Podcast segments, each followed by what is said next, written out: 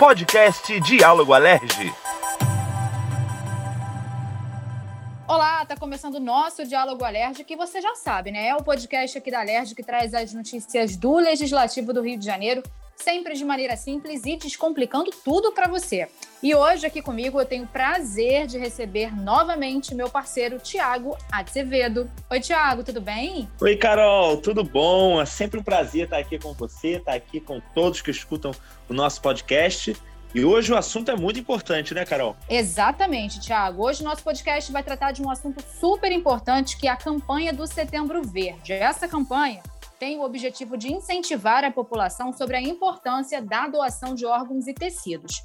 Isso aí é um ato que salva vidas, né, Tiago? Exatamente, Carol. E a gente precisa mesmo falar muito sobre esse assunto. A Alerj, claro, apoia e abraça, inclusive, o Palácio Tiradentes, que foi sede do parlamento por muitos anos, ganhou uma iluminação especial, verde, em prol dessa causa. Isso mesmo. E aí, no dia da cerimônia, a gente ouviu o presidente da Alerj, o deputado André Siciliano, sobre o Setembro Verde. Ele contou que a Alerj pretende apoiar o Banco de Olhos de Volta Redonda, que fica no sul do estado, na compra de um microscópio que vai ampliar a capacidade de transplantes. Vamos ouvir o que disse o presidente da casa. Setembro Verde é o mês de uma campanha de doação de órgãos, captação e doação. O Estado tem um trabalho muito bacana, que é o Programa Estadual de Transplantes, e a gente espera poder ajudar ainda mais. A gente sabe, por exemplo, conversando aqui com o Dr. Alexandre Duro, junto com o Kiep, secretário de Estado de Saúde, Volta Redonda tem um banco de córneas. E lá precisa sempre de um, de um ajuste. Agora está precisando de um microscópio, que os órgãos, as córneas saem de volta redonda, vêm para o rio e volta. Para não ter um microscópio, custa 200 mil reais. E prontamente ali para o secretário, liguei para o prefeito, o prefeito vai fazer um projetinho do que precisa, eu vou encaminhar o secretário, que a gente possa potencializar ainda mais e, Tiago, a campanha esse ano tem um objetivo ainda maior. Por quê? Durante o período da pandemia, as doações caíram muito, né? Exatamente, Carol. O número de transplantes realizados diminuiu em 20%, segundo dados da Associação Brasileira de Transplantes de Órgãos, a EBTO. Mas ainda assim, o Programa Estadual de Transplantes realizou em 2020 1.074 transplantes, sendo 376 córneas e 698 de órgãos sólidos. Esse ano, Carol, de janeiro a julho de 2021, foram realizados 748 transplantes de órgãos, sendo 346 córneas transplantadas, 14 corações, 157 fígados, 220 rins, além de nove cirurgias simultâneas de rins e pâncreas, uma simultânea de rins e coração, duas simultâneas de rim e fígado, um transplante triplo de rim, fígado e coração, e uma multivisceral, que é fígado, pâncreas e intestino transplantados ao mesmo tempo. E teve também, Carol, um transplante para tireoide. Hoje o estado do Rio ocupa o terceiro lugar em número absoluto de doadores no ranking do Sistema Nacional de Transplantes, a SNT. Isso aí, Thiago. Olha, é muito importante esses dados que você trouxe para a gente, né? Porque daí a gente consegue ilustrar o cenário que a gente vive agora aqui no Rio, né? Como você até finalizou, a gente está ocupando aí o terceiro lugar. E aí a gente conversou também com o diretor-geral do Programa Estadual de Transplantes, o PET, o Alexandre Calduro. Ele falou da força do sistema público de saúde na realização dos transplantes e aí como que essa atitude muda a vida das pessoas, que é o que a gente falou na abertura do podcast, né? É uma atitude de amor. Então vamos ouvir o que disse o Alexandre Calduro. Vamos lá. A atividade de transplante no Brasil, com certeza, demonstra é, uma das atividades na saúde que demonstra a pungência do, do setor público de saúde. O transplante no Brasil e no estado do Rio de Janeiro, ele é majoritariamente feito pelo poder público, ele é o grande financiador dessa atividade. E uma atividade que se inicia com um ato de amor, né, que é a doação de órgãos. A doação de órgãos ela ocorre no momento de intenso sofrimento daquelas famílias que estão perdendo os seus entes queridos, mas que têm na possibilidade de transplante a, o poder de exercer a empatia e, e a doação, né? um ato altruísta que vai ajudar muitas pessoas. Bom, falando em mudar de vida, Carol, quem pode falar muito bem sobre isso é o secretário de Estado de Agricultura, Marcelo Queiroz. Ele recebeu o rim depois de anos em tratamento de hemodiálise. Nós também falamos com o Marcelo e a gente vai ouvir agora o que ele disse. Eu sou transplantado renal, fiz um ano e meio de hemodiálise é, e eu acho que eu renasci em virtude de, de um momento como esse. Então, hoje, mais do que tudo, acho que é um dia de muita comemoração. Eu sei que também é um dia de muito trabalho. Eu sei que o PET tem sido a referência em todo o Brasil. Então, uma honra imensa falar que, acho que aqui em nome, meu nome, falar em nome de todo mundo que passou por diálise, todo mundo que hoje está em clínica diálise falar que apesar de todas as melhoras, o sofrimento é quase diário. Então, agradecer as oportunidades, agradecer a Deus por todas, todas as coisas que me propiciou. E eu acho que eu voltei um Marcelo diferente, né? O Marcelo pré-transplante e o Marcelo que hoje vive e começa a dar valor às pequenas coisas da vida. Pois é, né? Ouvir o secretário falar sobre a sua experiência é muito emocionante para a gente. Ouvir, né, alguém que tenha vivido isso, sentido isso na pele, dá uma emoção muito grande. Aí a gente consegue pensar também no sofrimento da família, da pessoa que acompanha todo o processo. No caso, ele fazia sessões de hemodiálise. A gente consegue pensar no sofrimento que ele passou, né? Esperando pelo transplante, né? Quando a gente ouve, a gente exercitar empatia, a gente consegue se colocar no lugar do outro e aí começar a perceber realmente a importância de você ser um doador, né, Tiago? E isso muda completamente a história de vida de quem às vezes aguarda por anos, é, vive nessa angústia durante muitos anos, esperando aí um transplante de um órgão, né, Carol? Exatamente, Tiago. Só para reforçar, né, o Rio de Janeiro é o terceiro no Brasil em número de transplantes realizados. A gente já tinha falado disso mas estou só frisando aqui. E aí a gente falou com o secretário estadual de saúde, o Alexandre Kiep, e ele reforçou sobre o quanto devemos mobilizar e sensibilizar as pessoas em prol da causa, que é justamente o objetivo do Setembro Verde. Então vamos ouvir o Kiep. O Rio de Janeiro sai de um, de um, de um, de um período, alguns anos atrás, é, de um estado com uma captação muito ruim de órgãos e com péssimo, como, como exemplo de péssimo transplantador, para ao longo do tempo vir melhorando esse processo, captando cada vez mais órgãos e, e transplantando cada vez mais. A gente sabe dos desafios que a gente tem pela frente ainda. É, é preciso captar mais, é preciso transplantar mais. Tem dois aspectos que a gente precisa é, é, melhorar muito. Primeiro, ainda é preciso um esforço muito maior é, é ainda é, do, do, do, Serviço Público de Saúde para poder transplantar mais. Mas mais do que isso, a gente precisa cada vez mais sensibilizar a população da importância da doação de órgãos. Carol, ainda falando da excelência do Rio no assunto, em julho do ano passado, a Secretaria de Estado de Saúde habilitou a equipe de transplante de pulmão do Instituto Nacional de Cardiologia. Com a capacitação, o Rio de Janeiro passou a ser o terceiro estado do país a realizar esse tipo de transplante. E você sabia, Carol, que há 15 anos não se fazia transplante de pulmão no estado? Olha aí, exatamente isso. E aí, complementando o que você falou, Thiago, o Hospital Estadual da Criança é um outro exemplo, né? A unidade atende crianças e jovens de 0 a 19 anos, sendo a primeira instituição pública pediátrica no estado voltada para cirurgias de média e alta complexidade, além do tratamento oncológico e transplante renal e hepático. E aí, a unidade ela é especializada também em transplantes renais pediátricos de baixo peso, que são aqueles que têm menos de 15 quilos. Olha que importante isso, né, Tiago? Verdade.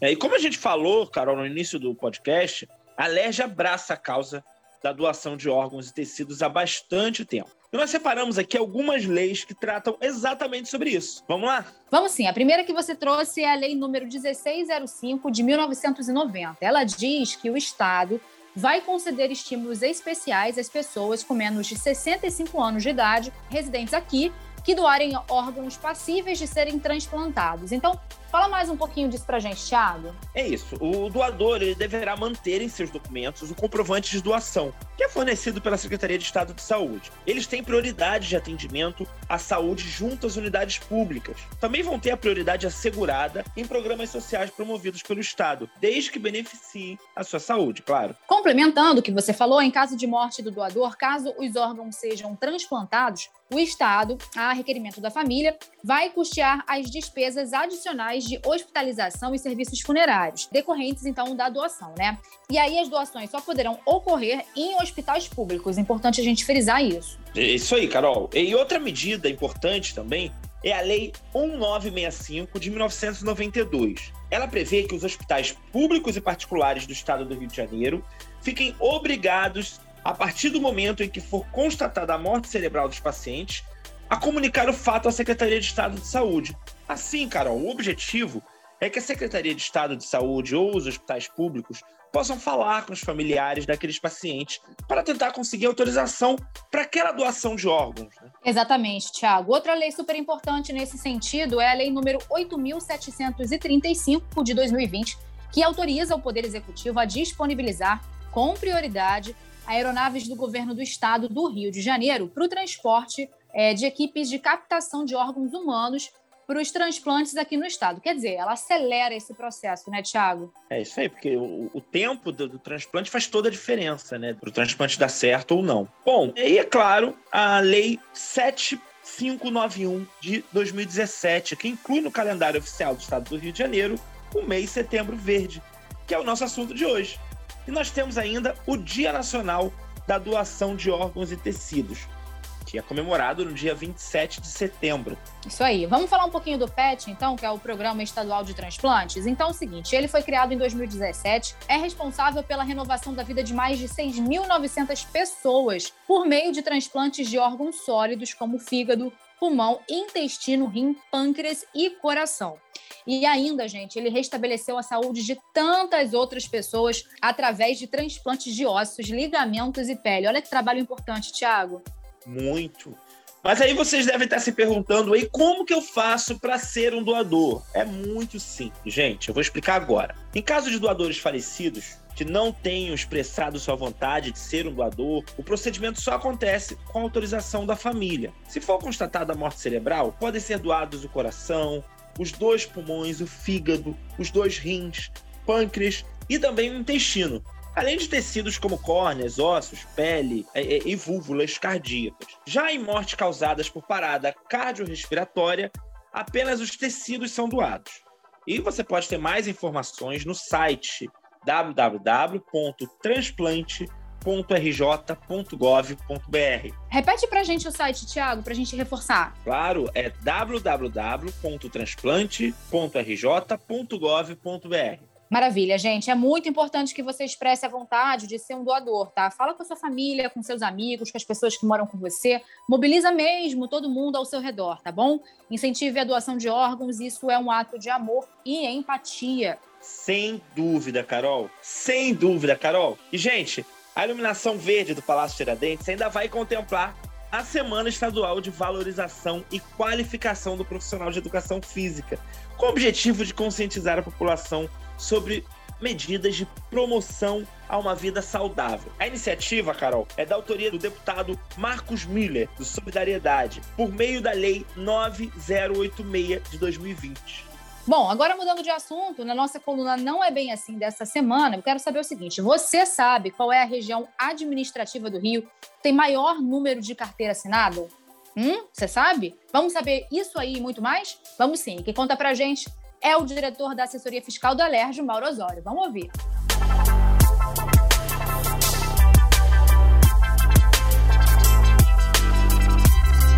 Não é bem assim. Tem um fator muito curioso que é o seguinte. É, bom, o, a cidade do Rio de Janeiro é dividida em regiões administrativas. São mais de 30 regiões administrativas. Um dado bem interessante é que é, qual é a região em que proporcionalmente mora mais gente com, que, tem carteira assinada, ou seja, a região administrativa da cidade de Janeiro tem o maior percentual de pessoas com carteira assinada em relação ao total dessa população é a Rocinha.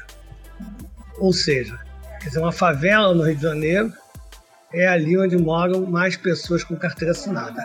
Você pode perguntar, mas por que isso? Porque, na verdade, perto da Rocinha, você tem um pessoal de muita gente de classe média alta, muita gente rica, né? ali no Leblon, Ipanema, São Conrado, Gávea. E aí muita gente vai morar na Rocinha para poder trabalhar nos serviços, no comércio, nessas regiões que estão ali próximas à Rocinha, tendo em vista, inclusive, que o transporte na cidade do Rio de Janeiro, principalmente na região metropolitana, é, deixa muito a desejar. Quer dizer, emprego também que atinge é, pessoas de, é, que atendem a pessoas de mais baixa renda e que não precisam ter uma formação é, profissional tão, tão sofisticada. Né? É, esse dado também é interessante pelo seguinte: isso aí se cola com a visão de que é, a pobreza, como eu já tinha dito em outra no outro encontro nosso, as pessoas acham que a desigualdade na cidade, cidade de Janeiro é favela não favela. Muitas vezes isso é muito mais centro-periferia do que favela não favela. Nós temos, na verdade, no Rio de Janeiro, duas regiões metropolitanas. Uma onde está a classe média alta, hegemonicamente, né? na Zona Sul, onde fica a Rocinha, Tijuca, Barra, e Niterói. E essa é uma região metropolitana de classe, hegemonicamente classe média alta. E tem outra região metropolitana, que é onde mora a grande maioria da população da metrópole carioca. Ou seja, toda a periferia metropolitana, tirando Niterói, né? e mais a zona suburbana e zona, é, zona oeste. Né? É, zona oeste aí contando Santa Cruz, Campo Grande, Bangu, Realengo, Guaratiba. Nessas duas regiões, moram 70% da população carioca. Então, esse é um, mais um recado aí que eu deixo, de um dado inusitado interessante, que pode ajudar o debate. A gente está aprofundando o debate sobre as características da cidade de Janeiro, da, da região metropolitana, da metrópole carioca, e ajudando os debates na formulação de políticas também. Enfim, então esse é mais um, não é bem assim, aonde a gente vai procurando aprofundar o conhecimento e o debate sobre essa, a cidade do Rio de Janeiro, o estado do Rio de Janeiro, que vem de uma longa crise estrutural e que precisa aprofundar os debates e reflexões para conseguirmos entrar num círculo virtuoso. Isso é possível, nós merecemos, mas é importante para isso ter planejamento, ampliar discussão, ampliar debate e a gente procurar também, é, enfim, quer dizer, está caminhando nessa direção.